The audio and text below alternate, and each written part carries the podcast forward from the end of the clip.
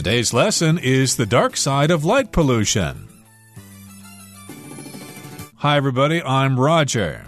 Hi, I'm Kiki. And today we're going to talk about pollution when we put nasty things into the environment, but we're not talking about air pollution or water pollution or even noise pollution. What are we talking about today, Kiki? Well, today we're talking about light pollution. Light pollution. Why would that be harmful to people? Well, nowadays, most people live in cities. So sometimes when it's too bright outside, it'll keep people up. And something that, you know, a lot of people they won't get to see is they'll stop being able to look up in the night sky and see stars. Right, that would be very tragic for people. Regular people, of course, like to see stars, but of course, astronomers really love to see stars. They're looking for new black holes and galaxies all the time.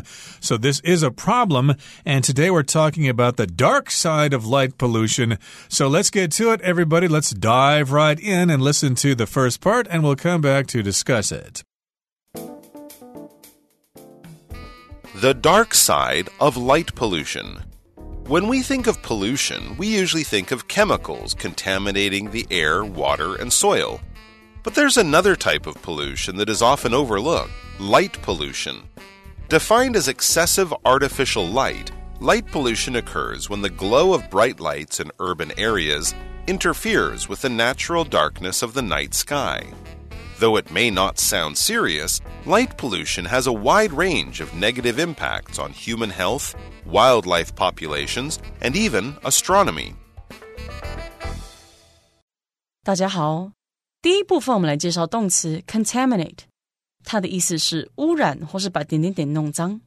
例如，The factory was forced to close down because it was contaminating a nearby river。该工厂被迫关闭，因为它污染了附近的一条河流。 再来，我们看到动词 overlook，它有忽略、忽视或是未注意到的意思。例如，Colin overlooked the bad location of the house because it was so cheap。Colin 忽视这栋房子地点不佳的事，因为它太便宜了。又或者说，I overlooked a step in the directions, so I have to start all over again。我忽略了指示里的一个步骤，所以我必须从头来过。另外，这个字也有俯瞰或是眺望的意思。例如 a large portrait of the king overlooked the town square. 一幅巨大的国王肖像俯瞰着小镇的广场。再举一个例子：The house overlooks the beach, and you can hear the sound of the ocean. 这栋房子眺望着海滩，所以你能听到海洋的声音。下一个，我们看到形容词 excessive，指的是过多的或是过量的。例如，The cat was put on a diet due to its habit of eating excessive amounts of food. 那只猫因为习惯吃过量的食物而被控制饮食，或是 Watching an excessive amount of television is bad for your mind and body。观看过量的电视对你的身心都有害。接下来我们看到单字 astronomy，它是名词，指的是天文学。例如，Danny follows astronomy news to keep up with the latest news in outer space。Danny 关注天文新闻，以了解外太空最新的消息，或是 Peter has always had an interest in astronomy, and he spends a lot of time looking at the stars at night. Peter 一直对天文学很感兴趣，而且晚上他会花很多时间看星星。另外，补充这个字的相关名词 astronomer，a s t r o n o m e r，astronomer，它的意思是天文学家。举例来说，Many astronomers disagree about how this group of stars should be classified. 许多天文学家对这群恒星应该如何分类的意见大不相同。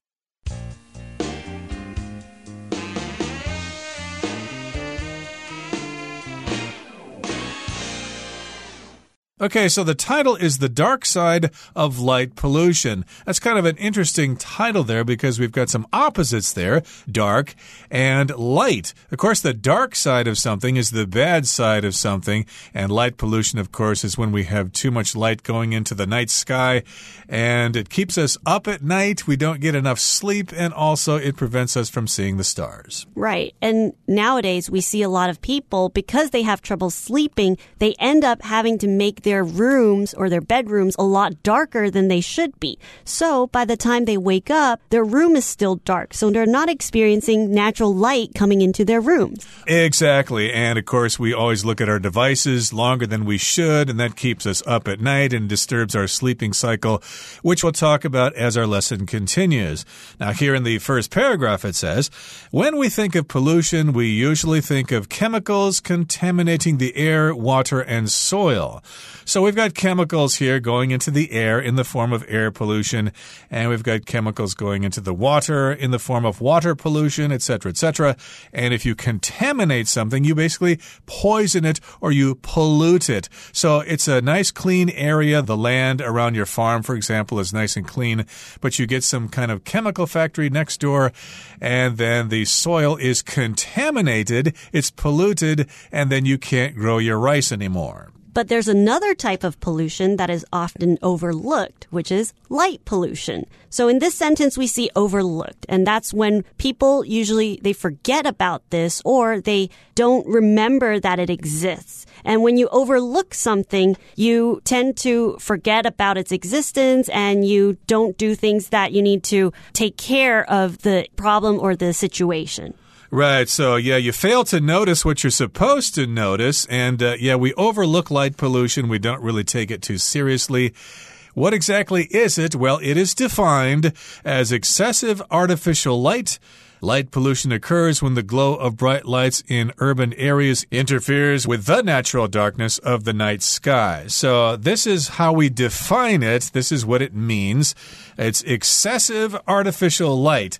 Excessive means too much of something. We have too much artificial light or man made light in the form of street lights or TV screens or people staying up late reading and studying. That is all artificial light, and I guess there's just too much of it. And sometimes when we think of the word excessive, not only is it too much of, but most importantly, it's really unnecessary, right? Exactly, right. So this is excessive artificial light. And light pollution happens or occurs when we've got this glow of bright lights in urban areas, especially. Not so much in rural areas. If you go to Nantou, for example, you don't have much light pollution there. But if you're in cities like Taipei, Kaohsiung, Taichung, etc., you're going to have lots of light pollution. Those are urban areas. And to interfere with something means that it gets in the way of the smooth operation of something. And yes, indeed, we do want to have that natural darkness at night. It's good for us. We're used to it. We evolved that way through thousands of years of evolution.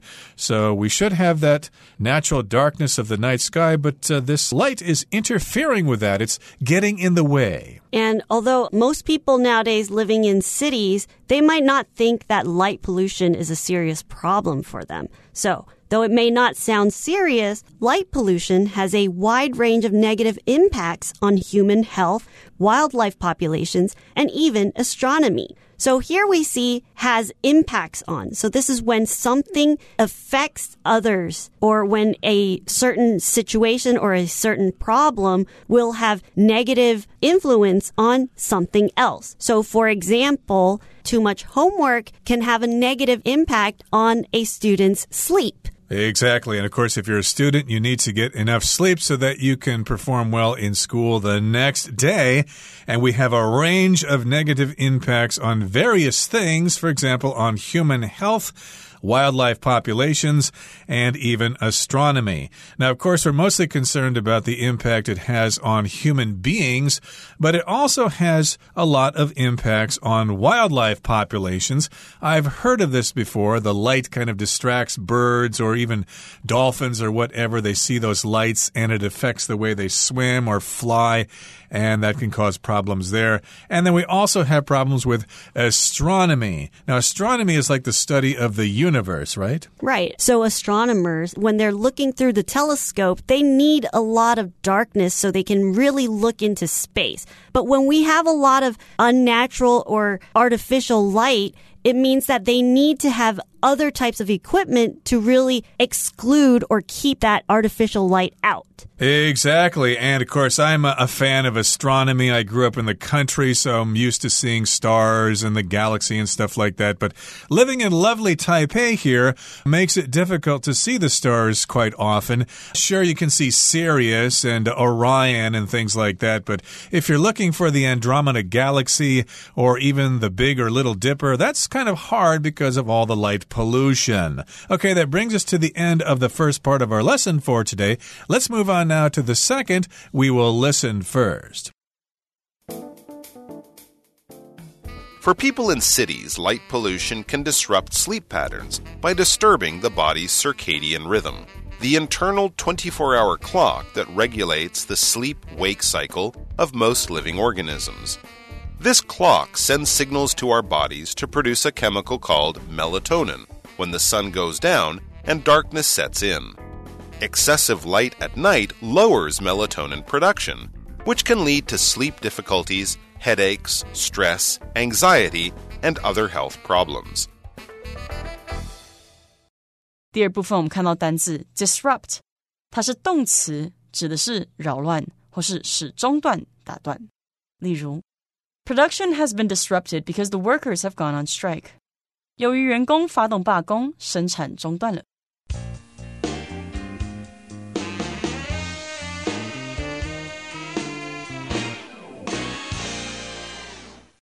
Okay, so again, we're talking about light pollution today, and it affects people who live in urban areas.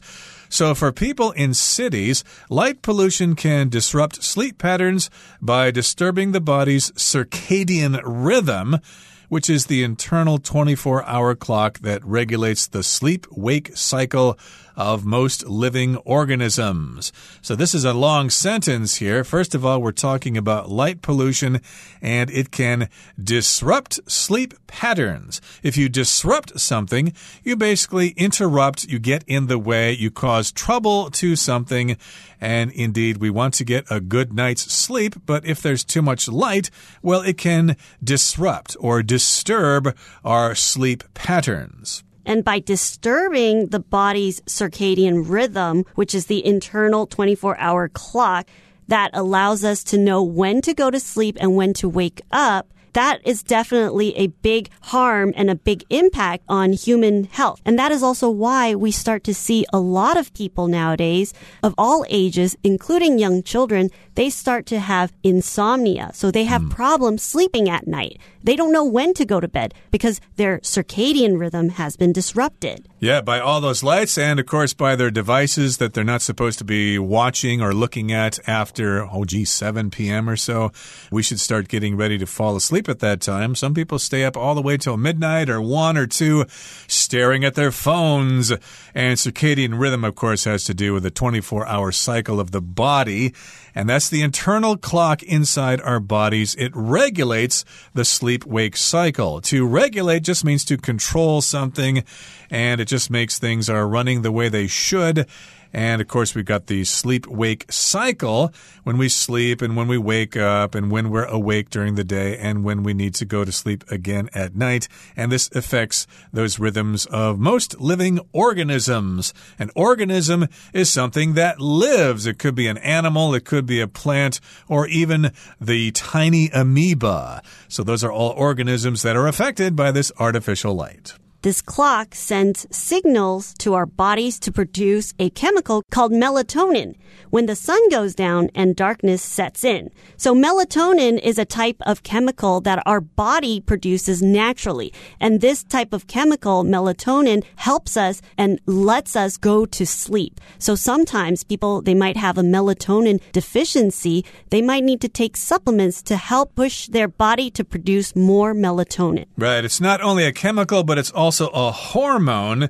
And indeed, this hormone starts to get active when the sun goes down and when darkness sets in. To set in just means to begin. It comes and it starts to get dark outside, but we're inside the house with the lights on, so maybe we really don't know it's dark outside yet.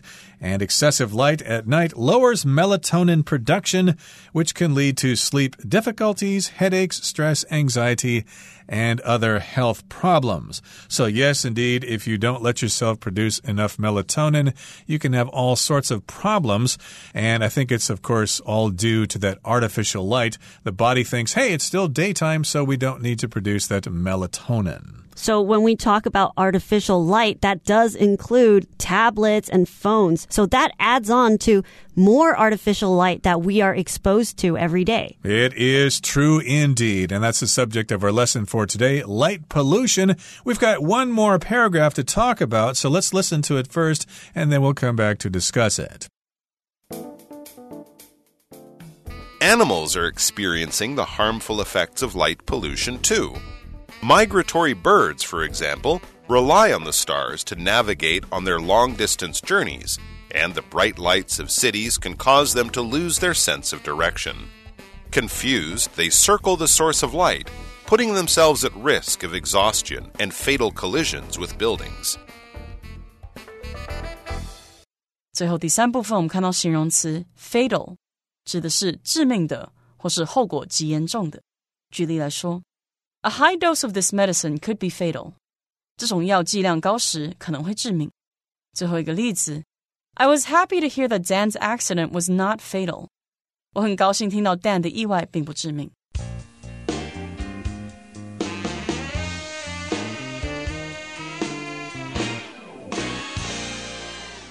Okay, so we're talking about humans or other organisms that live on the earth, and we've got animals, and they are experiencing the harmful effects of light pollution too.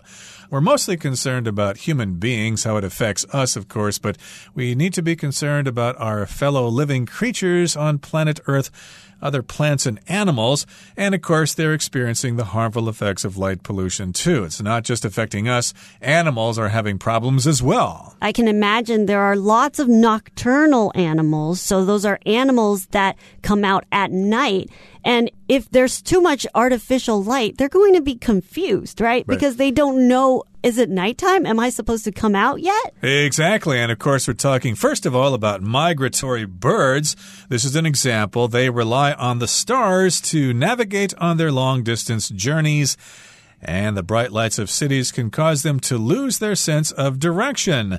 Now, a migratory bird is a bird that flies from one part of the earth to another, usually in different seasons. For example, I could talk about the local example of the black faced spoonbill. That's a migratory bird. I believe it comes to Taiwan and then it returns to some islands near Korea. So it's a migratory bird. It goes back and forth at different times of the year. And these migratory birds, they need to travel at night because they use the stars to navigate. And when you navigate, you use something to help you with the direction that you need to go to. So when we drive in our cars, we use a navigation or we need to navigate to get to some place that we want to go to. Right. We use our GPS system. It helps us navigate. It helps us find our way. And indeed, birds rely on those stars. They look up, okay, there's the constellation of Draco or whatever. That helps me know that I'm supposed to fly north toward the North Pole or something like that. But uh, if there are city lights, they get confused. Is that light over there? Is that a star or is that a light? I just don't know. So they get confused and they lose their sense of direction, which of course is knowing which way's north, which way's south, etc., etc.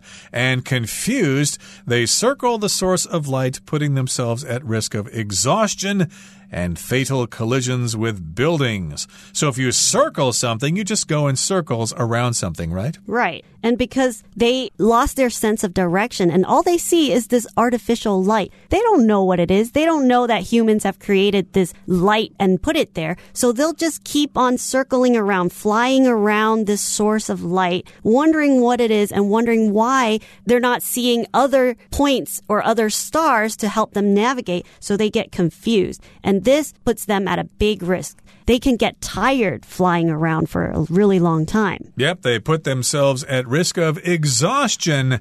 Exhaustion is the state of being exhausted, which means you're really, really tired and you just can't do anything else. You've been working all day long and then you have to work on your assignment at night and then by 11 o'clock or 12, you are exhausted. You are just really, really tired and you pass out and go to sleep. We're also talking about fatal collisions with buildings. Now, if something's fatal, it causes death, right? Right. And fatal, there's no positive. It always, unfortunately, ends in death. And so when these birds, they don't know where they're going, they're flying in circles, and they don't know what these buildings are and that buildings may harm them. So a lot of times they just fly straight into the buildings, which will eventually cause their death. Exactly. And of course, a lot of buildings are covered with glass, and the birds probably see the reflections in the glass, and they're not sure if something's actually there or not, and they go smack right into the window and they are dead. So those are fatal collisions with buildings. A collision is when one thing hits another, like a traffic accident is a collision. And we oftentimes use the preposition with, a collision with a tree. The car ran into the tree because the driver was drunk and lost control of the vehicle. So there was a collision with a tree. And in this case, the birds collide with a building. And the verb there is to collide. And sometimes we say no running in the hallways at school because there's a lot of people moving through. And if you're not careful, a lot of students, they'll have a collision with each other. They'll collide with each other if they're running in the halls. And they might get hurt, and we certainly don't want that to happen because if you get hurt, you cannot pay attention to our lesson for today. Okay, that brings us to the end of our discussion for today. Let's turn things over now to Hanny.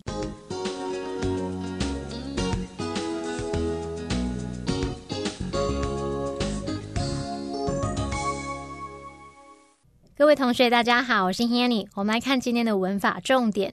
课文第一部分的最后一句提到，光害对人类健康、野生动物族群，甚至是天文学都有各式各样的负面影响。那么，天文学的英文是 astronomy。我们来学习它的字根，在古希腊文里面啊。A S T R O N，它表示复数的星星，the stars。那么 A S T E R 表示单数的星星，a star。所以我们就会发现啊，有这个 A S T R O 或者是 A S T E R 这两个字根的字呢，就会跟星星啊、天体有关。好，在天文学 astronomy 这个字当中，它的字根 A S T R O 表示星星，那么字尾 N O M Y 表示学科。跟星星有关的学科，就不难联想到 astronomy 是指天文学。那现在，如果我们把这个字尾 n o m y 把它改成这个 l o g y，就会得到 astrology。好，那这个字尾 l o g y 是指学说。那跟星星有关的学说，应该可以联想到说，astrology 是指占星学、占星术的意思。我们顺便补充几个有这类字根的单字。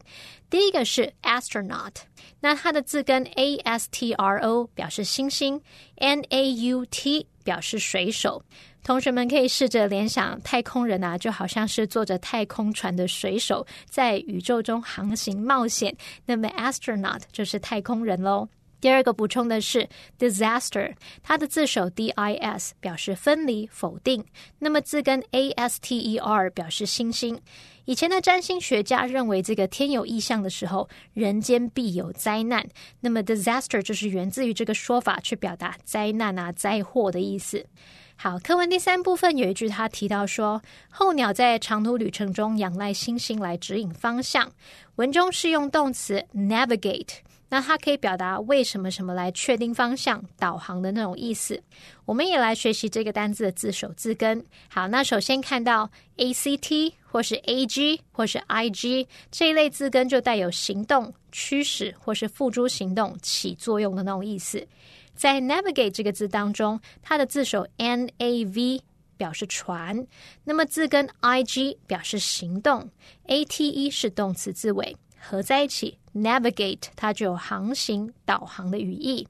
我们顺便补充有这一类字根的单字，第一个是 a g i l e，可以念作 agile 或者是 agile。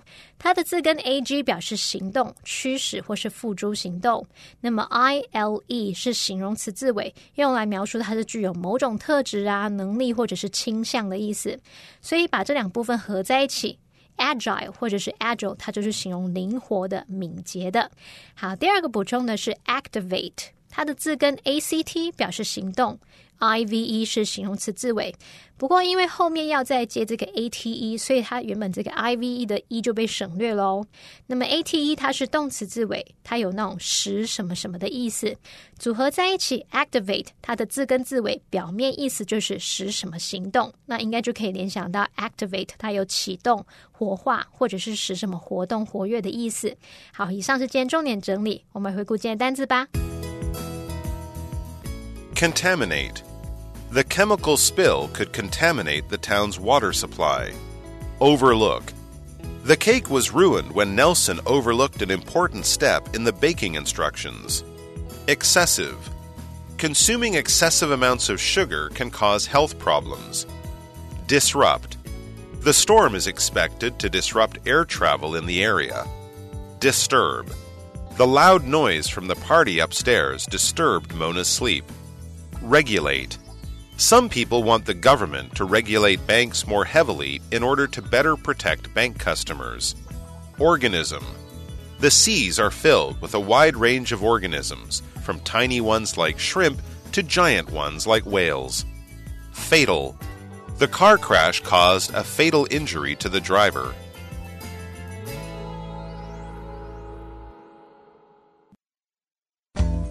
Well, that brings us to the end of another edition of our program, and please make sure you join us again next time. From all of us here, I am Roger. I am Kiki. See, you next time.